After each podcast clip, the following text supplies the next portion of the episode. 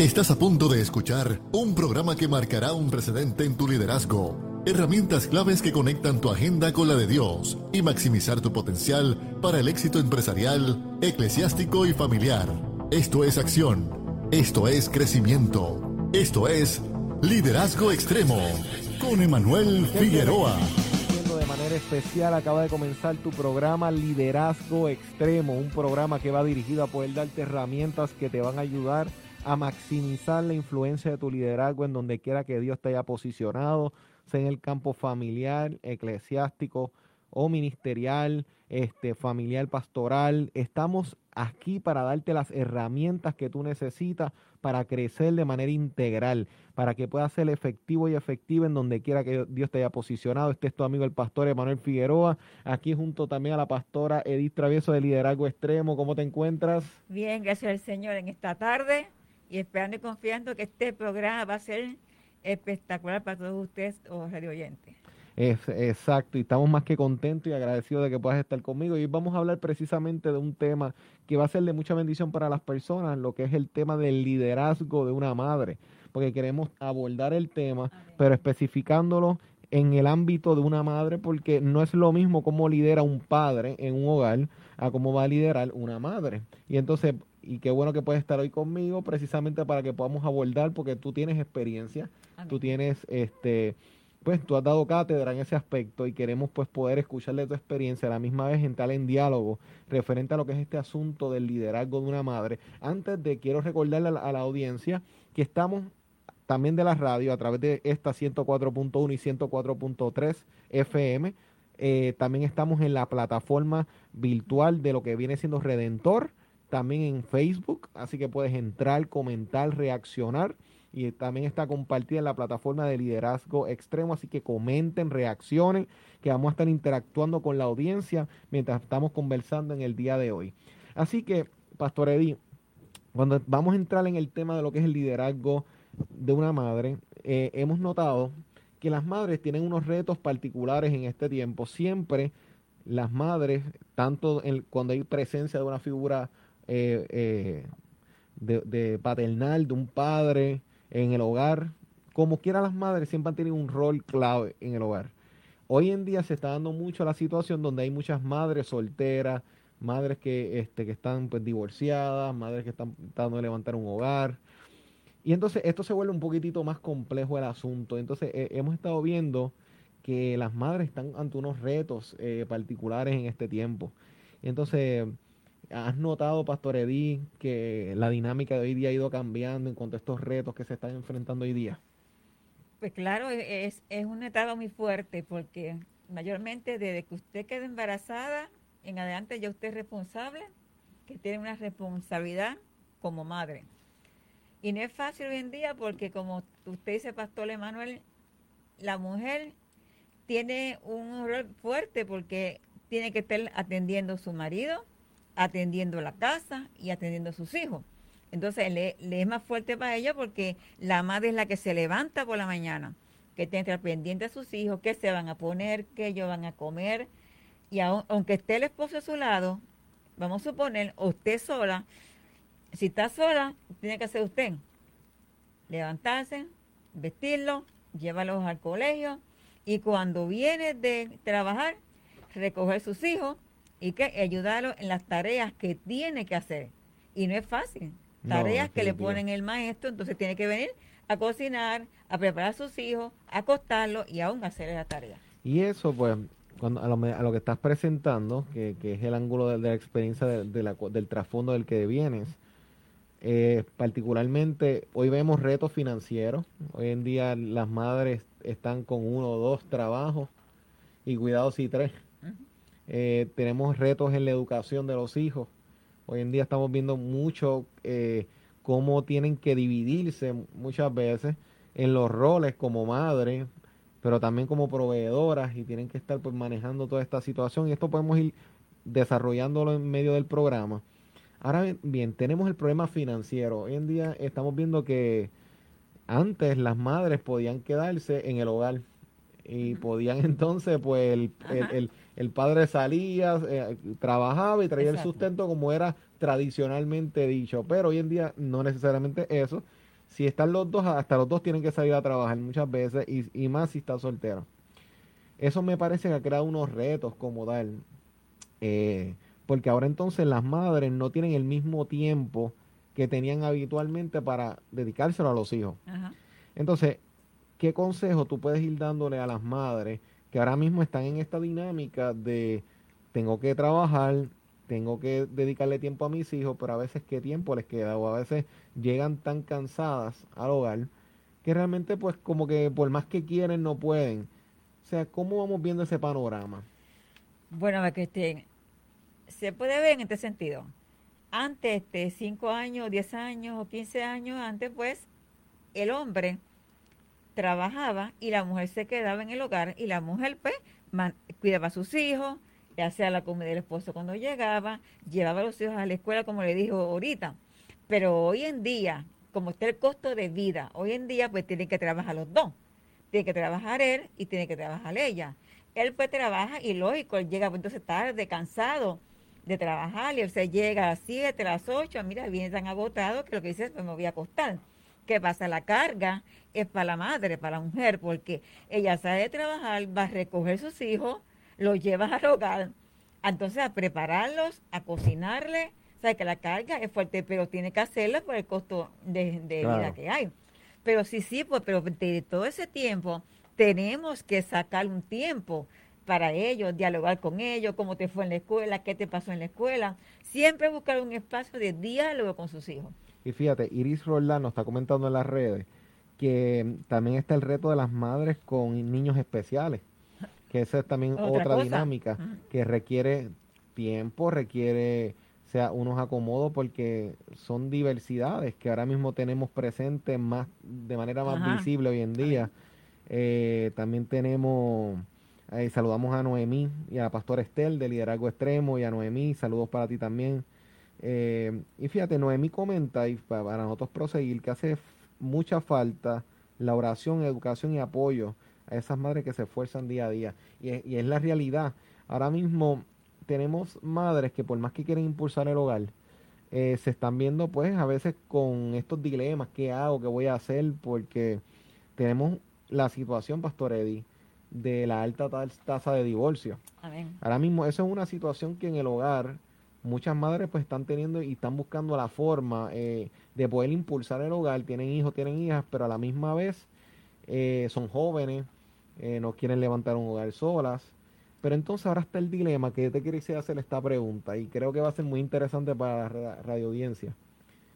¿Qué debe ser primero una madre? ¿Mujer antes que madre? ¿Madre antes que mujer? ¿Las dos? ¿Cómo tú lo ves? Bueno, yo lo veo madre. Ok. Madre, porque tú tienes que ser primeramente madre. Y para tú poder criar tus hijos en una forma diferente y ayudarlos, tiene que ser madre, dar ese apoyo como madre, ese consejo como, como madre. Y como me dijiste, el que se pueda casar. Ajá, sí, porque ahora mismo, sí, porque ahora mismo el, me parece que el reto que también están teniendo las madres hoy en día es el hecho de que quiero, quiero felicidad, quiero tener un hogar, quiero tener, pero hay que saber también que a veces en el afán de querer tener una figura paternal o un hombre en la casa, pues se puede perder de vista a quién estoy introduciendo, porque es como cuando yo voy al supermercado o tú o yo vamos, que cuando uno va con prisa no evalúa bien las cosas o con el mismo detenimiento cuando uno va con calma, el afán a veces puede traicionar. Esa es la línea. Ok, pues por, esa línea que usted ha pasado, Manuel, claro. Yo no estoy en contra de la que la mujer haga su hogar, de que la mujer pues se quedó sola y vuelva a casarse. Yo no estoy este, en contra de eso, sí. Siempre he dicho que si tienes hijos, lo vas a criar primeramente en el temor del Señor. Segundo lugar, tú pedir dirección a Dios primeramente. Y tercer lugar, a quién tú metes a tu hogar. Porque ya el que tú entres a tu hogar ya no es un amigo, ya es un marido, ya va a ser padre de tus hijos. Entonces, tú tienes que saber qué personas tú puedes entrar y cuando hay hijos o cuando hay hijas, hay que tener mucho cuidado. Tener mucho cuidado, pues entonces, ¿a quién tú metes a tu casa? Definitivo. Eso siempre he dicho. Y fíjate, y por eso es que ahora mismo tenemos una dinámica de, de ese reto, porque eh, tenemos eh, pues personas que están tomando roles y a veces pues este, me parece y me da la impresión de que hay momentos en donde pues en esa búsqueda de una figura paternal pues las madres deben poner en balanza eh, porque hay veces que están tan envueltas en introducir una figura paternal, buscar quién tome esa posición, que entonces pueden entonces distraerse incluso del mismo hogar, porque hay veces que se olvidan del hogar mismo, a veces que se olvidan de, atender a los hijos, porque están en esta faceta pues de romance, en esta faceta, y me parece que es sumamente delicada y, y, hay que saber tener un balance porque las madres de hoy día tienen un nuevo reto. Eh, hay muchas eh, las madres hoy en día, eh, hay muchas madres jóvenes o madres que pues están ahora con una nueva apertura en el sentido de que pues mira, yo no quiero quedarme sola criando a los hijos, pero por otra parte, el remedio rápido puede ser peor que la, que la misma enfermedad, porque entonces tenemos una búsqueda muy peligrosa de, de, de que la felicidad se da en este marco y que tal vez en años atrás, y te puedo hablar de lo que yo pude ver en ti, en tu caso, Pastor Edí, que eres mi madre, tú tomaste la decisión de dedicarte a la crianza de, mí y de mis hermanos. Y tú tomaste la decisión y no fue fácil. Ahora yo te pregunto, eh, ¿cómo, fue la ¿cómo ha sido esa experiencia al momento de criar hija? En tu caso, que, que decidiste quedarte eh, como madre soltera. O sea, ¿Cómo fue esa experiencia y cómo has tenido, cómo fue esa toma de decisión y todo el proceso? Este, como, como tú dijiste, Pastor Emanuel, yo lo crié sola y no es fácil criar hijos sola porque no es fácil.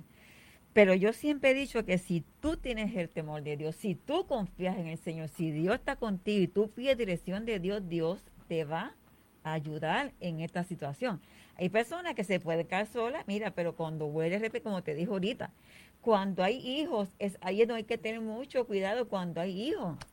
Porque ya con lo que dijo ahorita, ya son hijos, ya ellos vienen a ser ya hijos tuyos. Es igual que la mujer. Cuando la mujer se casa con un hombre, los hijos de él van a ser hijos de ella. Y los hijos de ella van a ser hijos de él si es que se casa con él. O sea, ahí el cuidado que hay que tener. Eh, de, de, como dijo ahorita, de quién, con quién te vas a casar, qué es en esa persona. Tú, tú sabes quién es esa persona que tú vas a meter a tu hogar porque cuando tú te casas para toda la vida, siempre decimos eso. Yo voy a casarme para toda la vida y a veces no funciona. Y a veces no funciona. A veces no funcionan. Pues cuando uno tiene ese, ese, esa experiencia que no fue muy bien, que no fue agradable, como yo que tuve que hacer el papel de papá y de mamá. Y no es fácil, porque no, tú en tu casa no entraba un contén de leche si tú no lo llevabas. O sea, yo, por ejemplo, el muchacho pues no se ponía una camisa si yo no se la compraba. O sea que el, el, no es fácil, pero yo siempre he dicho que Dios me dio la victoria, yo pude coger consejo, yo pude pedir dirección de Dios y cuando me dan un consejo yo lo, lo, tenía para mí. Base esos consejos que me dieron, más la, eh, que le creía a Dios y le pedía dirección, pude salir a flote hoy en día y vivo muy orgullosa de mis cuatro hijos, porque yo vivo muy orgullosa, no tengo quejas de ninguno de ellos y los llevaba al templo, y le enseñaba el templo, el respeto al templo, una cosa, pero lo digo que fue porque pude confiar en el Señor y dirigirme por el Señor y esperar lo que, el Señor dirigiera mis pasos. Y eso y en eso quisiera abundar porque ahora mismo eh, en la mucha consejería que se le da a las mujeres, madres que pues son discursos que empoderan, que buscan, mira, ustedes pueden, eso está perfecto, pero ¿dónde queda Dios en todo este asunto? Y me parece que acabas de presentar que cuando la oración está en el centro, cuando la búsqueda de oración, en, tu, en tu experiencia, ¿qué diferencia hizo cuando tú pudiste vivir en oración, pidiendo la ayuda del Señor? O sea, Dios te fue dando fuerza, Dios te fue dando sabiduría. ¿Cómo, fue tu experiencia en ese proceso? Buscando la dirección. Bueno, yo siempre, yo soy una persona que siempre, como siempre lo he dicho a ustedes y a todo el mundo, me gusta más orar que ayunar. aunque las dos cosas van en el mismo eh, todo, porque no es que una... Pero la oración fue lo que me sostuvo a mí, la esperar en el Señor y los consejos que recibí, porque si llegaron pastores a mi vida, personas preparadas, y yo pedí consejo, oír consejos, porque a veces no queremos oír consejos, porque hay personas que dicen, yo quiero esto y yo lo quiero, pase lo que pase, pero no cogieron el consejo que quizás le dio X persona, pero yo una persona que siempre estaba abierta a coger consejos, una persona que estaba abierta a que me dijeran, ¿qué tú crees? Porque yo siempre, y eso me llevó a la victoria que hoy en día, ¿qué más ejemplo tú? ¿Qué más ejemplo tú que eres más pequeño? O sea, ¿dónde estás para peor? Como digo, yo cogí consejo y tú también cogiste consejo. Ayudártelos a ti. A mí me daban el consejo y yo te, te, lo daba a ti. Así es que tú puedes vencer, así es que tú puedes luchar. Y, eso me lleva a la victoria que tengo. Y, y, te agradezco, te agradezco grandemente. Este, sin embargo, hay un reto que mientras estabas hablando hay que presentárselo también a las madres que nos están escuchando, que es el reto como tal de ahora mismo esta era digital en la que estamos viviendo, porque si ahora mismo tenemos una crisis económica que pone un peso en las madres en tener que salir a trabajar, eso pone también un peso en el hecho de cómo mantengo, cómo le doy el entretenimiento y las comodidades a los hijos Ahí entra el internet, ahí entra la televisión, ahí entra las tabletas. Pero entonces eso ha creado evidentemente una serie de problemas. Porque ahora mismo, si la madre, por más buena voluntad que tenga en el hogar, eh, la realidad es que pues tiene que salir a trabajar. Y entonces en ese momento le delegan un dispositivo, un celular, una tableta, lo cual está abriendo las puertas a un sinnúmero de información, porque básicamente eh, tú tenías que abrir la puerta para salir al mundo exterior y antes una madre podía agarrar al hijo o la hija y decirle, ok, a las 7 te quiero en casa, a las 6, a las 9, la hora que pusieran. El punto es que ahora salen fuera de tu hogar sin el cuerpo salir de la casa porque se conectan a través del celular y están hablando con alguien que está en otro lado del mundo. Ahora mismo tenemos situaciones como en esta semana que hubo un violador que utilizó una plataforma muy famosa para los niños, interactuó con, con, el, con, la, con la niña y logró hacer la amistad y entablar conversación y todo esto pasó y todo el mundo ajeno. O sea, hoy en día la gente está luchando con una situación, las madres particularmente, donde los hijos no, y las hijas no están recibiendo educación solamente de la madre. Ahora los educa la televisión, los quiere educar las redes sociales, y yo creo que ahí las madres pues deben empezar a poner un poquitito más de monitoreo. Y como que todo el mundo da por sentado que hay que monitorear, pero por alguna razón como quiera está sucediendo una serie de eventos. Y parece o que la supervisión no es suficiente o no hay suficiente confianza en los hogares y por ende por causa de que todo el mundo está saliendo a trabajar no, no se están cosechando buenas relaciones Incluso pueden haber cuatro personas sentadas en una mesa. Físicamente están los cuatro sentados, pero la atención de los cuatro está en diferentes lugares. Pues cada uno puede estar jugando en su propio mundo. Exacto. Así que vamos por parte en esto. Te pregunto, ¿cómo podemos crear relaciones más saludables con los hijos para que haya más confianza? Bueno, primeramente la confianza. Usted tiene que ganarse la confianza de su hijo. Porque cuando mi hijo te saca una F, me decía, pues saca una F, que yo le decía, no te preocupes, que hoy sacaste una F, pues te vas a estudiar para que entonces saques una A. O sea, una confianza que tu hijo dialogue contigo, que tu hijo sea lo que sea, vaya donde ti, en vez de, porque si va a ir donde una persona. La confianza. Que no te, pues, aquella persona no le va a confiar no, esa persona le va a dar el consejo que entiende. Que, entiende. Pero tú como madre le das confianza. Tú dices lo que pase, sea lo que sea, tú me dices a mí que yo te voy a ayudar. Y en caso de las madres que vienen cansadas, yo entiendo que está hasta que viene cansada de trabajar, porque tenemos que también, cuando tu hijo se, porque hoy en día le decimos al hijo, vete al cuarto, estás cinco o seis horas y tú no das la vueltita en el cuarto, ¿qué está haciendo mi hijo? ¿Qué está viendo mi hijo? ¿Con quién está mi hijo hablando? Se nos olvidamos. Llegamos, lo entiendo que llegamos cansadas, pero tenemos que pensar que 20 años atrás o 15 años no es como ahora. Ahora tú, tú ves el televisor y el niño que no sabe nada, ese niño, ah, tú le das una pregunta y te dice de A la Z todo, lo bueno y lo malo. ¿Y dónde lo vi? Pues en, esta, tabla, donde lo vi en internet. O sea, que son cosas que también tenemos que te sacar ese tiempito, que cuando tu hijo se mete al cuarto, tú chequear, ¿qué estás viendo? ¿Con quién tú hablas? ¿Con quién, como tú dices ahora? Esa persona que vino engañó a ese niño. Pues es un niño inocente. Él se cree que, que su corazón no hay maldad. Que en su corazón es como, pues papi o, o es X persona. No. Tenemos que sacar ese tiempo para ser amigos. Tú tienes que ser amigo de tus hijos, amiga de tu mamá. O sea, la confianza sobre todas las cosas. Yo sé que una vez que haya confianza, yo voy donde ti. Y entre tanto, chequea que te pone, con quien tú hablas, con quien tú sales. Porque son niños.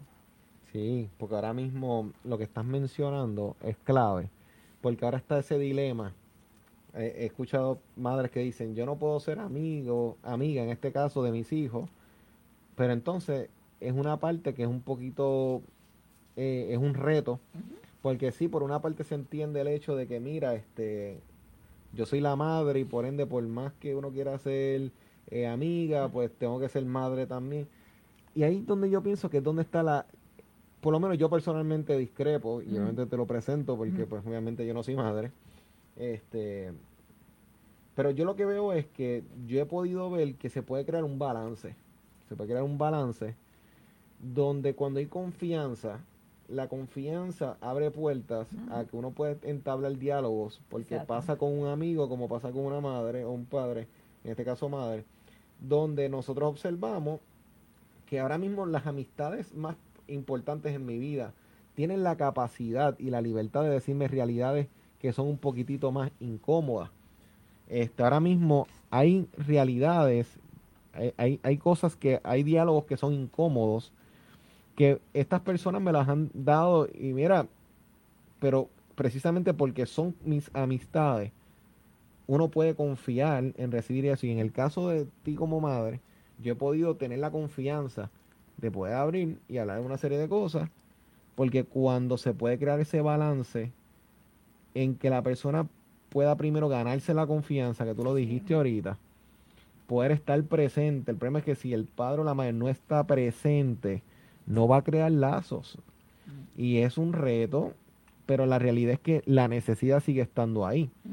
El tiempo que yo estuve, Pastor Eddie, en, en un salón de clase, te puedo decir, dicho por estudiantes, en casa hay mucha gente, pero yo me siento solo, yo me siento sola. Ok. Yo, yo me, le pregunto a los padres cuándo fue la última vez que tuvieron una conversación profunda, no una discusión profunda, una conversación, no una discusión de pelea, sino un diálogo donde se sentaron a hablar, a comerse un mantecado y no cada cual envuelto en sus dispositivos o distraído, como muchas cosas, Pastor Eddie. Pues porque hoy en día vivimos, ok, está papá, un ejemplo cuando está el papá. Está papá, está mamá, están los cuatro hijos. Aquel tiene un celular, aquel tiene una, una tabla, aquel tiene el celular. Y lo menos que están haciendo es el diálogo. ¿Qué hacen? Ah, Ni, ni se dan de cuenta que la comida la pusieron, porque están pendientes que al internet, Desconectados. desconectados, pendientes a lo que están haciendo. Entonces todo el mundo terminó y no, no se sabe quién entró, quién comió, qué tú comiste, porque están ya este, envueltos, ¿sabes? Y yo digo que como padre tenemos, o que vamos a comer, según tú vas a la iglesia y tienes que dejar las cosas en tu casa, pues mira, como tú vayas a comer, tú y a tus hijos, vamos a dejar todos esos celulares, los vamos a dejar en una esquina. Vamos a orar, vamos a comer, vamos a dialogar. Y después que dialoguemos y hablemos y se terminó la conversación, entonces cada cual coge su celular, entonces sigan o están llamando o lo que sea. ¿Sabes? Poner orden, pero hoy en día no. Si tú no pones el orden en tu casa, tú, ellos, eso es conducta aprendida. Eh, hoy en día estamos viviendo conducta aprendida. Lo que vemos de papá es lo que hacemos. Lo que vemos de mamá es lo que hacemos. Porque no somos el ejemplo de ellos. Y son conductas aprendidas del mismo hogar. Y es triste decirlo hoy en la casa de Dios. Vamos hoy a la casa de Dios igual.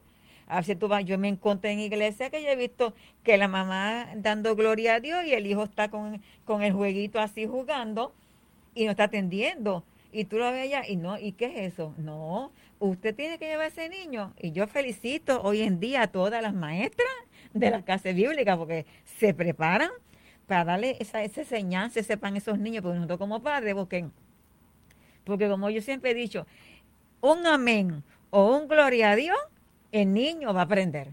Porque de 10 palabras que tú le digas, o 15 palabras, que sean 5, pero dime tú, 15 palabras, y que tu hijo coja 5, amén, tan bueno. Y cuando nosotros, amén, gloria a Dios, niños, que yo he visto que dice amén, ¿y de dónde lo cogieron? De la misma clase bíblica.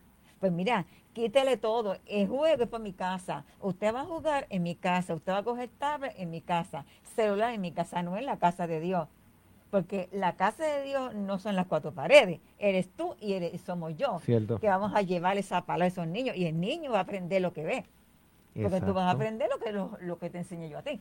Y, y eso, eh, eh, lo que acabas de mencionar me abrió dos puertas que, que quisiera abordarla. Una, primero que todo, ¿no hay alguna diferencia entre dejar el hijo en la casa a tenerlo en la iglesia jugando con el dispositivo? Porque para mí, pienso yo, que es el mismo daño si fuésemos a ponerlo, porque si, si el hijo o la hija va a estar con un dispositivo, y esto y obviamente abrimos el foro en las personas en las redes y ahí me voy a saludar a algunas personas que nos están enviando saludos.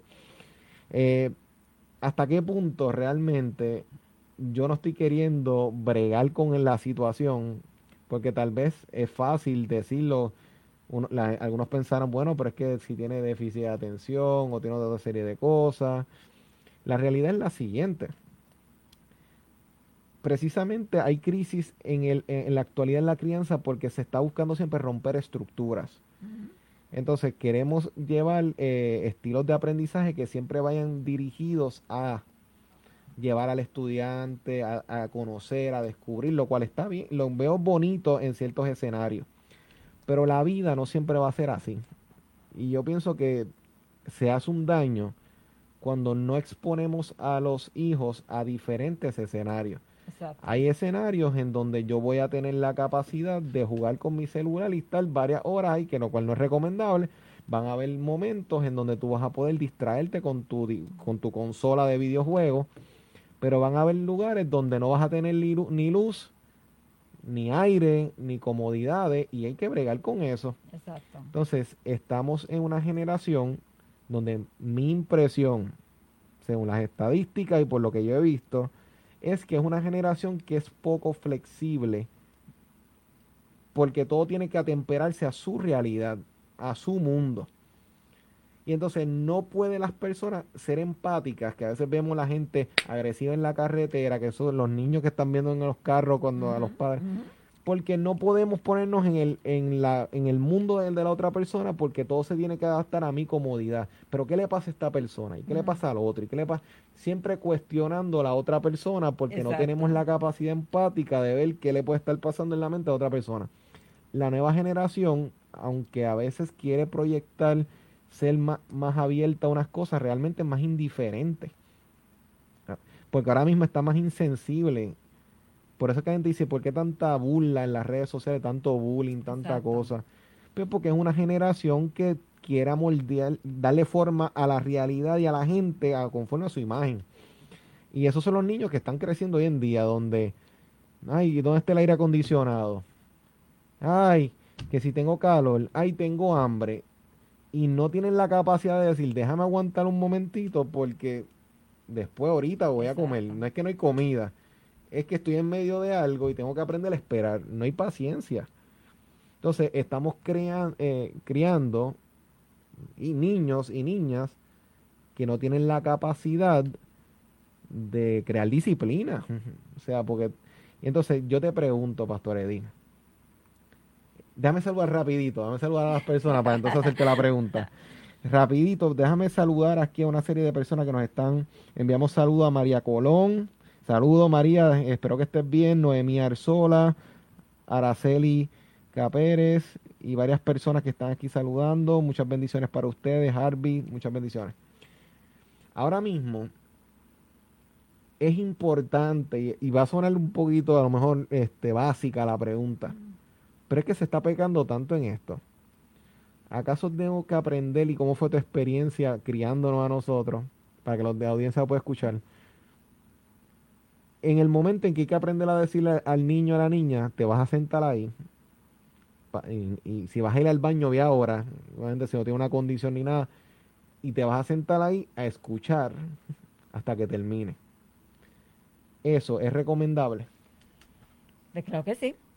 Cuéntanos Porque ahora tu mismo, ok, este, en primer lugar, antes de contestar la segunda pregunta, hay niños que tienen deficiencia, ¿verdad? Que no, no- que no pueden estar quietos y pues entonces pues le damos, como dije ahorita, el celular para que se quede quieto, pero no, porque en mi iglesia, yo me gozo con mi pastor hace poco, que hay un niño que tiene su situación y aquí el nene cogió una guitarra y se, y se fue a tocar con los de adoración y mi pastor lo dejó que tocara. Y lo involucró. lo involucró. O sea, nosotros como pastores. Saludar al te- pastor William a, a Bárbara. o sea, mi- este, nosotros como pastores tenemos que ayudar a esos niños. Si ese niño le gusta todo, usted déjelo que toque en su forma de ser, pero déjelo que se, que, ok, yo tengo una, una maraquita, pues yo la voy a tocar. Pero entonces déjelo que toque. Pero a veces, como usted dice, pastor, se molesta. No, tenemos que dejar que ese niño que tiene esa, esa situación, porque no es que todo el mundo lo haga, que tenga una condición. Pues mira, vamos a ayudarle en esa área. En vez de darle este un, un juguetito, darle la maraquita, como, como dice mi pastor, que lo puse al frente, con adoración a tocar. Y ese niño es loco con el pastor, porque, porque le dio esa confianza y Mm. tenemos que hacerlo así. Y segundo lugar, yo siempre he dicho, yo los míos los sentaba. Yo era una madre que yo iba a mi iglesia y yo sentaba a mis, a mis hijos frente y al lado mío. Yo le decía, ahora mismo va a predicar el que el ángel, cuando aquel entonces, antes era el ángel de la iglesia, no es como ahora que somos ministros, que nos llaman pastores. El ángel de mi respeto que había, el ángel de la iglesia, hello, de que estamos Y hablando. ese respeto O sea, un se respeto. fomentaba en el hogar. Exacto, pero ¿de dónde vino eso? Del hogar de donde yo lo creo ustedes. A ustedes van a sentarse los aquí y solamente van a ir al baño antes que el ángel de la iglesia empiece, a menos que es necesario, a menos que no sea una situación que entonces tengan que levantarse. Y eso no es atropello, y eso no, eso es que los enseñé a respetar, que usted va a oír la palabra de Dios y respetar que está a Dios primeramente porque estamos en la casa de Dios. Y aún a respetar al pastor, porque hay que, hay que, hay que enseñarle un respeto a los niños desde pequeños. Como lo dije ahorita, son conductas aprendidas, que lo que tú ves y lo que vas a aprender. Exacto. Y eso es lo que yo siempre he dicho. Yo lo sentaba, ok, ves ahora. Y ellos no se paraban a menos que no fuera, como bien dije, era una necesidad. Y eso, y eso, pues entonces tenemos que ponerlo en balanza. Obviamente, es- esto que estamos hablando ahora, entonces tenemos que llevarlo a lo que es las iglesias hoy en día, Exacto. para poner un- una Exacto. para poner en perspectiva. Las iglesias tienen que entonces tomar en consideración las realidades de las madres que están llegando. Porque si ahora mismo tenemos eh, niños imperativos, el darle un palo desde el frente y darle un- una regañada bien da al niño, No. no va a ayudar del todo. Así que, ¿cómo podemos crear espacios en donde las madres puedan tener espacios de refrigerio estando en el templo? Lugares de, y de iglesia más inclusivos en ese sentido, porque en esas cosas que tenemos que aprender a ser inclusivos. O sea, cómo entonces yo tomo en considera- consideración la diversidad funcional, incluso en las escuelas bíblicas. Porque las escuelas bíblicas para los niños no pueden ser cuidos No. con, con solamente ponerlos a cantar canciones de Noé y de, y de David, y entonces, y ponerlos ahí a jugar, a correr. Exacto. O sea, tiene que ser más intencionada. Las escuelas de- bíblicas tienen que ser más abiertas a las, a las diversidades, porque la niñez está con una serie de retos De reto. que yo no puedo abordarla con modelos de hace 30, 40 años atrás, donde que solamente, y eso podemos entrar en un diálogo después en otro momento, en otro programa, de con, por qué la estructura de educación que tenemos hoy en día, que está obsoleta, no funciona en, en- en esto, porque venía de un trasfondo de producción, como si fueran aparatos, como si fueran objetos, pero, y eso se puede entender, pero por otra parte, el aspecto de disciplina, la disciplina es algo que no se puede volver una palabra mala. No. La palabra disciplina, madres que nos están escuchando, que les queremos exhortar, y entonces está hablando una veterana de 73 años. Ey, ey, ey, ey. Sí, pero, pero, pero los que nos ven saben que, que ahora mismo no tienes problema con eso y que y hay muchos que quisieran verse bien a esa edad así. Pero ahora mismo lo que quiero llegar con esto es que tú nos estás planteando una realidad que se ha perdido. Perdido.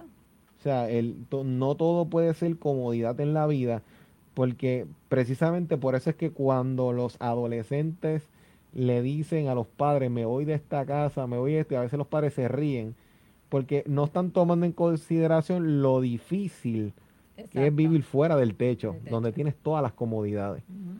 Pero precisamente a veces se hacen esa ilusión porque los hemos criado excesivamente en comodidades. Entonces, cuando todo es comodidad, comodidad, comodidad, a veces con el, la idea de que quiero darle, y tú me, tú me explicas, y tú me vas a saber qué tú piensas de esto, esta idea de que yo le quiero dar lo que yo no tuve, no es que esté mal, uno quiere que estén bien, pero hasta qué punto eso se vuelve una licencia para no enseñarle a que se ganen las cosas. O sea, este, no podemos confundir disciplina con maltrato. Ah, o sea, que no. Eh, tú te vas a ganar algo y yo te voy a dar las las posibilidades para que lo tenga, pero tienes que trabajarla. O sea, porque entonces de lo contrario, aprenden a que todo se me va a dar cada vez que yo llore, cada vez que yo patalee. Y entonces las madres tienen que, entonces, pienso yo, y tú me dices, crear estructura y firmeza, consistencia en la educación. Y que los hogares, las madres tienen que ponerse de acuerdo con los esposos y las que están solas, pues, ser firmes en que si te dije que no a esto, ser no. Okay. Con, con, en ese proceso. Bueno, dice la palabra madruga a corregir, a corregir tu hijo, porque el hijo consentido avergüenza que a su padre. Dios lo está hablando, lo está diciendo. Ok, corregir un muchacho, yo no estoy de acuerdo de que maltraten a un niño, no estoy de acuerdo en nada de eso, ni que le hable malo, no, estoy de acuerdo. Usted, si el niño hizo algo, usted, pues, usted te va a sentar aquí y de ahí tú te vas a parar y lo vas a reprender. Y tú sabes otra cosa, te estoy regañando y dile el por qué tú lo estás regañando, el por qué le dijiste que no ibas a jugar hoy. Te vas a sentar aquí diez minutitos. Ah, ¿por qué? Por esto y por esto. Porque lo tratas como persona. y exactamente. Entonces, otra cosa. Eh, ahora mismo en el matrimonio, si hay un matrimonio que, que es matrimonio y hay hijos, cuando el papá corría a su hijo, siempre y cuando ni le hable palabras obscenas, ni lo maltrate, ni de, que, que, que lo aconseje como tiene que ser, la madre, aunque le duela, tiene que mantenerse callada. Igualmente que cuando la madre corrija a su hijo, pues mire, el papá. El padre la apoye. Apoya, mira, y tu mamá tiene razón, y esto no que le quite la razón, porque yo he visto casos que mm. cuando el hijo, que cuando el hijo hace algo, pues entonces llega la mamá, no me maltrates el nene, no me le quites el nene, no lo corrijas el nene. ¿Sabes que estamos criando? Niños consentidos. ¿Y qué hacen niños? Cuando pues hace cualquier cosa, ¿dónde va a ir? Donde papá, porque papá fue que me consintió, papá me permitió esto. Eh, que la gente, la gente pierde de vista eh, esa dinámica de que los niños también, eh, que, los niños no saben, o sea, a veces queremos presentar a los niños como, y las niñas y los hijos en general, como que no tienen la capacidad de manipular. Entonces, eso es algo que, que la gente tiene que saber que es algo que los niños lo desarrollan. Es que a nosotros se nos olvidó que fuimos niños en, algún momento. o sea, como que se nos olvidó. No, Pero, el trabajo. El niño hay que enseñar a trabajar. Usted empezó a hacer tú. A ganarse las cosas, a trabajar las para Mis hijos empezaron a los 14, 15 años a trabajar. Ganarse en el dinero. Yo lo ponía en eso de, de, de, plan que, que los, en verano con lo que te ganes en verano, te compras la ropa, tú empezaste temprano a trabajar, mm. ¿sabes? Cómprate tus cosas, para que, pero es para que enseñarte a ganarte las cosas con tu sudor. Que lo, que lo que tenga haya sido por ti mismo, no porque, cuando eres chiquito yo yo tenía que dártelo todo porque tú no trabajabas. Claro, pero entonces llegaste a una edad que no, tú tienes que ganarte el dinero, ¿para qué? Para que cuando ya que te cases sea que un padre responsable con tus hijos. Ahí es cuando viene la enseñanza de que uno, ah, no, que mi nene no va a trabajar, mi nene, no, si tú le das todo y no le enseñas a que se gane, hay que ver las situaciones que niños se van de la iglesia y cogen otra, otro rumbo. No, no mi bueno, pues yo quiero esto y ¿qué hace? Pues yo me voy a ganarme dinero en una forma incorrecta, incorrecta. Pero usted, aunque hay veces que lo cogen, pero ya tu responsabilidad como madre, ya tú lo hiciste bien. Yo te enseño este camino, eso depende de ti el que tú cojas. Pero si lo cogiste bien, gloria a Dios, si lo cogiste mal, sigue orando por ti. Y eso, también me estaremos, estabas mencionando eso. Eh, ahora mismo, entre 2 a 5 años de edad, eh, los niños y las niñas van creando como que esa identidad que puede tirarse el narcisismo. O sea, e, esa es, la gente, hay mucha opinión sobre ese tema, pero obviamente este, vivimos una generación narcisista y eso es lo que muchas madres deben entender hoy. una, una generación que se centra mucho en la imagen. Y estos celulares con las cámaras, con páginas, marcas, eso lo que hace es echarle más gasolina a, a, esa, a esa imagen que queremos vender muchas veces. Entonces, los niños, el narcisismo es un tipo de dependencia, se manifiesta como una dependencia a la aprobación. Entonces, los que son más expresivos tienden a buscar ser el centro de atención. Desde niño, las madres tienen que saber que los hijos están buscando atención desde siempre. Y cuando están creciendo, buscan diversas formas de captar esa atención. Entonces, uno tiene que saber que si son extrovertidos, lo van a manifestar de una forma, y si son introvertidos, se encierran en una fantasía de superioridad. Eso, eso sería otro tema. El punto es que las madres tienen que saber lo que tienen en la casa, pienso yo. Y saber de que tienen que ser realistas con lo que están bregando en el hogar, porque para criar hijos e hijas saludables, estables, no podemos criarlos siempre cuestionando todas las autoridades, sino que enseñarlos a ellos Así tener criterio propio, pero a la misma vez aprender a tener reverencia o respeto a algo. Y muchos hijos hoy en día vemos padres que lo que hacen es cuestionar a los maestros, por ejemplo, todo el tiempo y siempre el maestro es el que está mal. O el pastor es el que está mal. La pastora es la que está mal. El líder, el líder es el que está mal. Entonces tenemos que tener mucho cuidado porque nosotros podemos tener nuestras opiniones, nuestros desacuerdos como adultos. Eso se entiende. Pero si yo no creo un balance en donde, si todo, todo mi vocabulario, y tú me dices si tú lo ves, si mi vocabulario todo el tiempo es cuestionando qué se cree él, qué se cree ella, y nunca hay una palabra de tienes razón, vamos a hacerle caso, los hijos se van creando sin ningún referente de autoridad. Entonces el problema es que suena lindo vivir sin autoridades, pero eso es lo más peligroso que existe. Porque entonces si tú no respetas a ninguna autoridad, ¿qué hace pensar que ese hijo te va a respetar a ti como autoridad? O sea, por eso es que también me da la impresión de que muchos hijos e hijas tienen esa facilidad para faltar el respeto a los padres, pero es que los padres, y en este caso las madres a veces, no les ayudan a crear espacios de respeto. Hay que enseñarles a ellos a crear ese valor. Porque de lo contrario, si no se da esos espacios de que, mira, no es que ahora el respeto sea una puerta abierta que, ah, porque es fulano, todo lo que diga fulano es pero es que yo puedo aprender a tener respeto a una figura. Porque ahora mismo tú como madre, y yo como hijo te tengo un respeto. Pero en ningún lado eso me da a mí la idea de que tú no puedas cometer algún error.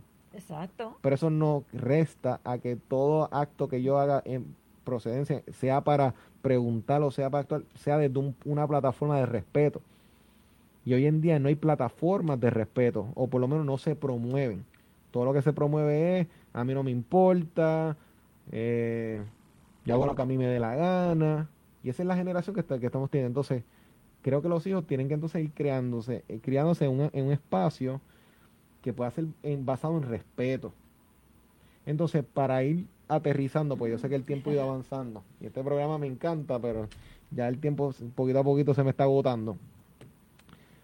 ¿Qué consejos tú le puedes dar a las madres generales para ir emprendiendo y o más bien desarrollando un liderazgo saludable para con los hijos, para con las madres, desde el punto de vista de cultivar una relación con Dios tal vez. Yo pienso que las madres tienen que darle un énfasis a lo espiritual, que a veces nos enfocamos tanto en que si escucha, que si dialoga, que si saca tiempo, pero también el modelo de madre como hija de Dios, como sacerdotisa, de un hogar. Eso como que a veces como que no se enfatiza mucho. ¿qué consejo le puedes dar a las madres? Bueno, yo le doy el consejo, ¿verdad? Porque no es fácil, como dijo ahorita, ser madre soltera, ok, no es fácil y aún con el esposo igual. Pero, en primer lugar, siempre he dicho la confianza. Usted dé la confianza a su hija o a su hijo, sobre todas las cosas. Usted saca el tiempo de sacar un tiempo con su hijo en, en, oración. Vamos a hacer un culto de oración, vamos a orar, vamos a leer un salmo, vamos a cantar un corito. O sea, lo va, lo va no es siempre, porque no es todos los días, todos los días. En este momento sacamos esto, hablamos aquí, buscamos la Biblia, hablamos esto. Y tercero, si usted da una queja de su hijo, usted no vaya a darle a su hijo rápido. Usted no va a insultar al maestro, usted no va a insultar al vecino, usted no va a insultar al pastor, no, usted investigue si es cierto o no es cierto. Pero hoy en día nos dice, no, mi hijo no, mi hijo es santo, mi hijo no hizo nada. Y cuando usted viene a abrir los ojos, su hijo es el delincuente más grande. ¿Por qué? Porque el vecino le dijo, mira, hay gente que hablan de más, pero hay gente que hablan con la verdad. Y uno debe ir a investigar qué, qué pasó aquí, el maestro, qué pasó aquí. Dime la verdad, hijo, tú hiciste esto. Tú tienes que darle, tú tienes que maltratarlo. Simplemente lo sienta, esto no se puede hacer, es tu maestro, es tu pastor, es tu líder, el que sea. Vamos a dialogar, vamos a hablar, a investigar primero. Pero no seguida, no, mi hijo no hizo eso, mi hijo es el santo, y como ustedes ven a ver, ni cogemos consejo. No, tenemos que oír porque en tu casa tu hijo es una cosa y en la calle, tú no sabes lo que es tu hijo en la calle. No, sí. porque es así. En la casa, pues yo voy a portarme bien porque si no, papá, papá, me van a dar. Pero en la calle, tú estás 24-7 detrás de tu hijo, tú no estás 24-7. Pues tú tienes que entonces oír, aprender a oír, aprender a, a investigar las cosas antes de hablar. Y te recomiendo que va a tener la victoria vas a tener la victoria y yo sé de que Dios te va a ayudar, te va a dar sabiduría y pedir a Dios la sabiduría.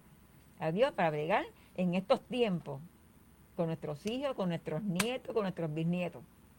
Y eso, y que de la misma forma que, que también sabemos que hay madres que sacan esos espacios para integrarse con sus hijos, con sus hijas, pero a la misma vez sacar espacios para orar juntos. o sea, espacios para leer la Biblia juntos, porque el, no, si vamos a dejarnos llevar por programas de moralidad, ponerle canales de, ay, mira los muñequitos, mira, hoy, hoy en día los disparates más grandes los están absorbiendo la niñez hoy en día y los adolescentes, incluso hasta los adultos, pero eso es otro tema aparte. Por todo lo que se está este, filtrando, infiltrando dentro de los hogares. O sea, las madres no pueden, en este caso, como estamos dirigiéndonos a las madres, evalúa, siéntate a estudiar qué es lo que están escuchando. Exacto. Hay veces que cuando uno tiene un conocimiento de lo que está en la cultura ahora mismo, a veces tú, tú le preguntas a una madre, ¿tú sabías que esto es esto, que esto es un demonio en este personaje, que esto es un asesino, que este... Ay, yo no sabía eso. Ay, mira este juego, tú sabías. Tenemos un tiempo altamente competitivo, tenemos que estar actualizándonos. Y eso yo pienso que a las madres le vendría bien, a igual que a toda persona Estar actualizado con lo que está saliendo. Y a veces hay es cansón, yo no tengo tiempo para eso. El problema es que si no estamos a la vanguardia, la crianza hoy en día para los hijos no se está dando en un tiempo de paz. Estamos en un tiempo de mucha situación, mucho conflicto, mucha información. Y hay niños y niñas que están ahora mismo intoxicados de tanta tecnología, están intoxicados de tanta información. Y hoy en día tenemos una, una generación que si absorbe mucha información, en vez de estar bien informado, están mal informados. Y si no absorben información, están desinformados. O sea, aquí hay, un, hay un descuadre de información que termina produciendo ansiedad. O sea, los, los niños hoy en día y las niñas están con ansiedad, con depresión más, este, más recurrente, porque no es que nunca existió, pero es más recurrente y es por la continua exposición a estos dispositivos, a la tecnología, a la red. Entonces las madres no pueden delegarle la crianza al dispositivo. Toma, entonces ponte a jugar ahí. Porque a veces esa es la fácil.